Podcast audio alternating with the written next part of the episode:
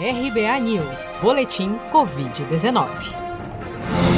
Dados das secretarias de saúde de todo o país, totalizados na noite desta quarta-feira, 11 de novembro, apontam para uma estimativa de que 5.747.660 brasileiros já contraíram a Covid-19. No entanto, o balanço oficial de casos não está divulgando dados totalmente precisos, já que alguns estados ainda estão enfrentando problemas para lançar no sistema do SUS as informações sobre pessoas infectadas. De acordo com as secretarias de saúde dos estados, o Brasil já soma 163.368 mortes provocadas pela Covid-19 desde o dia 16 de março, quando foi registrada a primeira vítima fatal da doença no país. Somente nas últimas 24 horas foram reportados 48.655 novos casos e 566 óbitos provocados pelo novo coronavírus. Ainda com problemas técnicos, o Ministério da Saúde não tem divulgado desde a última quinta-feira o total de pacientes recuperados nem o número de pacientes de Covid-19 em acompanhamento no país.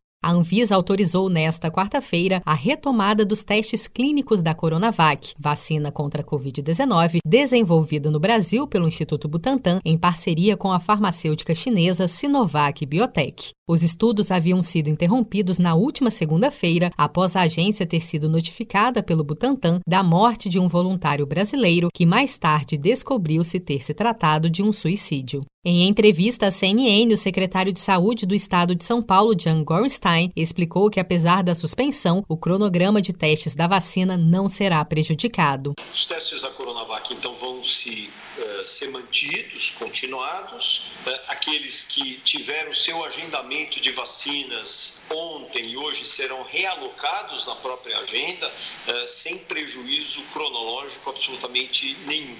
Nós temos hoje aproximadamente 2.300 desculpa, 10.300 voluntários que já receberam a dose. Nós temos uma ampliação desse número de voluntários para 13 mil, que estamos, inclusive, eh, recrutando mais voluntários para que, dessa maneira, eh, nós eh, consigamos atingir um número. Existe para abertura dos trabalhos, é importante que nós tenhamos aí 154 dos voluntários positivado para a Covid.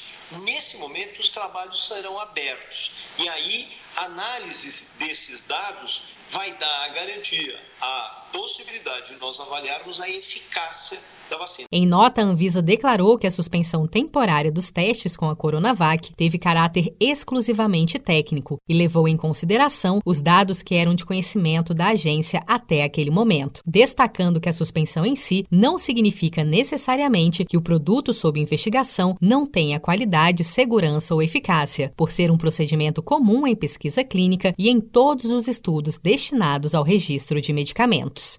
Você está preparado para imprevistos? Em momentos de incerteza como o que estamos passando, contar com uma reserva financeira faz toda a diferença. Se puder, comece aos pouquinhos a fazer uma poupança. Você ganha tranquilidade, segurança e cuida do seu futuro. Procure a agência do Sicredi mais próxima de você e saiba mais. Sicredi, gente que coopera cresce. Com produção de Felipe Andrade de Brasília, Daniele Vaz.